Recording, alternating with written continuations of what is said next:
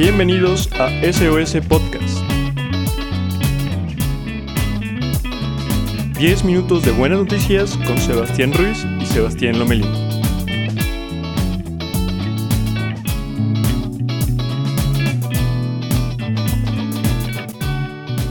Hola, yo soy Sebastián Ruiz y les doy la bienvenida a nuestro séptimo episodio de SOS Podcast. Como cada domingo, estamos muy contentos de presentarles algunos buenos hechos que ocurrieron en la semana. Asimismo, queremos reiterar nuestro compromiso hacia ustedes que nos siguen escuchando y compartiendo. Recuerden seguirnos en nuestro Instagram arroba sos.podcast para más contenido y les volvemos a comentar que ya nos pueden escuchar en Spotify, en Google Podcast y en Apple Podcast. La primera buena noticia de este programa es que Twitter etiquetará las cuentas de los medios de comunicación afiliados a los estados y cargos gubernamentales clave. Las cuentas de medios como Sputnik, RT de Rusia, Xinhua News de China se encuentran entre las organizaciones de medios que serán etiquetadas. Twitter definió este tipo de medios como aquellos en los que el Estado ejerce control editorial a través de recursos financieros o amenazas políticas, o un control sobre la producción y distribución. Asimismo, Twitter dijo que los medios de comunicación financiados por el Estado con independencia editorial, como NPR en Estados Unidos o la BBC británica, no serán etiquetados, un portavoz de la empresa confirmó que no hay medios de comunicación estadounidenses en la lista. La compañía dijo que está enfocando sus etiquetas en altos funcionarios y entidades que representan la voz de los estados en el extranjero, tales como ministros de Relaciones Exteriores, portavoces y entidades institucionales. Esperemos que este esfuerzo por mejorar la transparencia dé buenos resultados en el futuro. Pero bueno, en otras noticias, y no tan distintas a las que les acabo de mencionar, Facebook hará obligatorio el uso de una nueva herramienta que consiste en pasar por un proceso de verificación e identidad a los anunciantes políticos y electorales con el fin de dar transparencia a las dinámicas de publicidad en su plataforma. Con esto, cualquier persona podrá consultar quién es el responsable de los anuncios políticos en Facebook e Instagram y el monto aproximado que se invirtió en estos. Marcos Turino, gerente de integridad de Facebook para América Latina, dijo a Force México que con esto lo que busca la compañía es adecuar su papel en este tema, el cual será sin duda crucial para los siguientes meses. Con estas nuevas herramientas, la red social identificará las publicaciones con una etiqueta e informará a quién lo pagó, cuál fue la inversión aproximada y hasta a quiénes fue dirigido este contenido. De esta manera, ahora quienes deseen publicar avisos de candidatos, partidos, figuras públicas o acerca de temas electorales en Facebook e Instagram deberán pasar por un proceso de autorización en el cual tendrán que confirmar su identidad con un documento emitido por el país donde será publicado el aviso e indicar públicamente quién es el responsable del mismo. Todos los anuncios políticos o electorales publicados serán almacenados durante siete años en un archivo público donde podrán ser revisados por investigadores, periodistas o personas interesadas de la sociedad civil. Facebook utilizará además una serie de señales para determinar si los anuncios fueron originados por un usuario autorizado y localizado dentro del país. De no cumplir con estos requisitos, las publicidades corren el riesgo de ser suspendidas. Los anunciantes tendrán distintas opciones para elaborar la leyenda que aparece en el rótulo de pagado por, pueden seleccionarse a sí mismos a una página administrada por ellos o a la organización a la que estén vinculados. En caso de que opten por usar el nombre de su organización o una página, Facebook podría solicitar datos adicionales como el número de teléfono, email y página web. Este lanzamiento forma parte de una expansión de la herramienta de transparencia a 33 países con el objetivo de proteger la integridad de la publicidad política en nuestras plataformas. Por último, y para aquellos que son fanáticos de los desarrollos tecnológicos, investigadores de Singapur desarrollaron una piel electrónica capaz de recrear un sentido del tacto, una innovación que esperan le permite a las personas con extremidades prostéticas detectar objetos, así como sentir la textura o incluso la temperatura y el dolor. El dispositivo determinado ACES o Asynchronous Coded Electronic Skin Está formado por 100 pequeños sensores y tiene un tamaño de aproximadamente un centímetro cuadrado.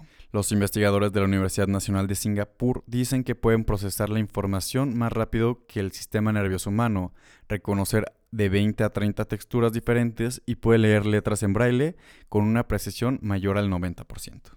La tecnología aún se encuentra en etapa experimental, pero hay un enorme interés especialmente de la comunidad médica. Patentes similares desarrolladas por su equipo incluyen una piel transparente que puede repararse a sí misma cuando se desgarra y un material emisor de luz para dispositivos electrónicos portátiles. En fin, veremos qué sucede en el futuro, pero suena muy prometedor este tipo de desarrollos. Y ahora sí, los dejo con Sebastián Lomelín para que les cuente aún más buenas noticias. Muchas gracias, Sebas, y justo les quiero compartir que hace una semana que que estamos nosotros subiendo nuestro podcast a las redes sociales, a los diferentes canales que tenemos como Spotify, etcétera, pasó una muy buena noticia, o bueno, probablemente no sea como la mejor de las noticias, es buena, es necesaria y sobre todo también es mediática. Y se trata sobre la captura de este líder criminal conocido como El Marro, que también es presuntamente conocido como el líder del cártel de Santa Rosa de Lima, ya saben, esta organización que se estaba como asentando en la parte del bajío de, del país y que además estuvo como que muy activa en el robo del huachicol, o sea, en este como robo de gasolina y en fin, una organización delictiva que ha dejado pues baños de sangre en las ciudades de Guanajuato, en, todo el país, ¿no? En fin, Guanajuato durante los últimos meses ha sufrido una ola de violencia muy fuerte, en parte por esta lucha que hay entre diferentes cárteles. Pero bueno, en fin, aunque nosotros sabemos muy bien que la captura de este personaje como el marro no implica la desarticulación de esta organización delictiva o más bien el cártel Santa Rosa, pues sí es una buena noticia que este tipo de personajes impresentables estén detenidos. También sabemos que falta todavía un proceso. Si bien ahorita está detenido en el altiplano y la próxima semana se va a declarar su audiencia, pues es bueno que este personaje se enfrente a la justicia, no esté en las calles haciendo y deshaciendo y además formando más eh, canales delictivos. Y bueno, esperamos que en los próximos días, en las próximas semanas, se haga justicia. Y bueno, eso es mi primera noticia. La segunda noticia que les traigo es sobre el etiquetado frontal de alimentos y bebidas procesadas. Si bien ustedes recordarán que hace unos meses se modificó la Ley General de la Salud para justamente aprobar esta iniciativa que pues tiene como, como finalidad advertir a la población sobre el contenido de las mercancías que están comprando los usuarios, bueno, pues ya es una realidad. Eh, si bien entra el primero de octubre en vigor esta ley, pues uno ya puede ir a ciertos almacenes o ver en ciertas tienditas que ya hay productos enlatados o bebidas procesadas que ya tienen este nuevo etiquetado y, y, que además, bueno, pues es bastante fácil de entender, o sea, es muy simple, ¿no? O sea, es un etiquetado donde uno ve si tiene un alto contenido en azúcar o si tiene si es un, si es un producto con muchas grasas saturadas, en fin. La idea es que le sirva esto al consumidor como tal para tomar una buena decisión, una decisión consciente y que no se deje llevar solamente por la publicidad o eh, tradición de haber comprado siempre la marca, en fin. Pues es una buena noticia en el sentido de que se espera que este tipo de medidas el día de mañana procuren cuidar la, salud de, todos nosotros y que además pues les den la, información más completa a todos los compradores.